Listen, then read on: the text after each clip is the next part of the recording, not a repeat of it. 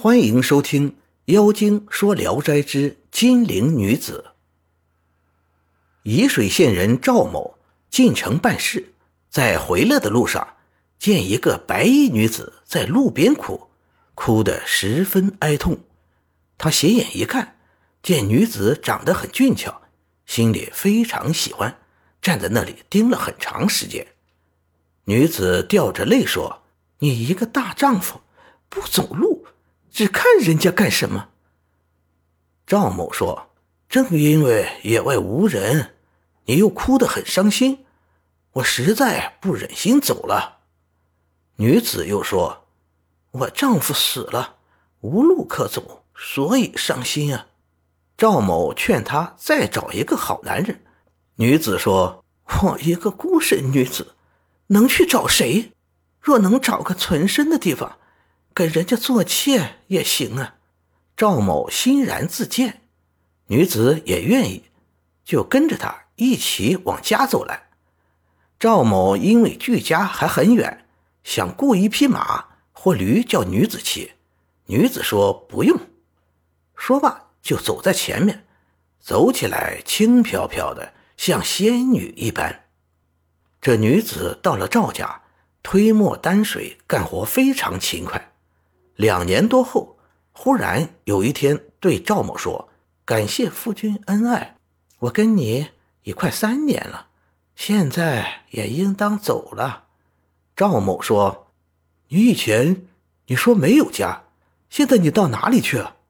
女子回答说：“我那是随便说说罢了，其实我哪能没有家呢？我父亲在金陵卖药，你要想再见到我。”可载着药去金陵找我，我还可给你一些钱做资本。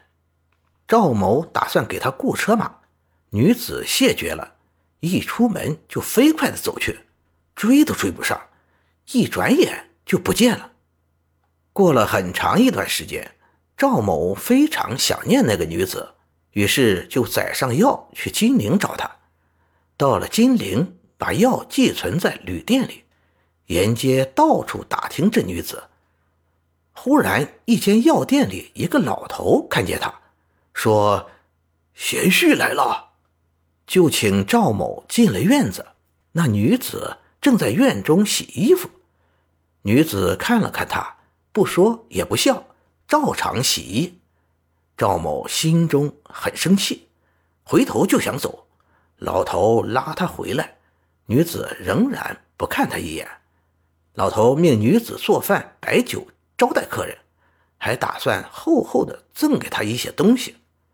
女子制止说：“他福分薄，多给他东西他享受不了，少给他一点慰劳辛苦就行。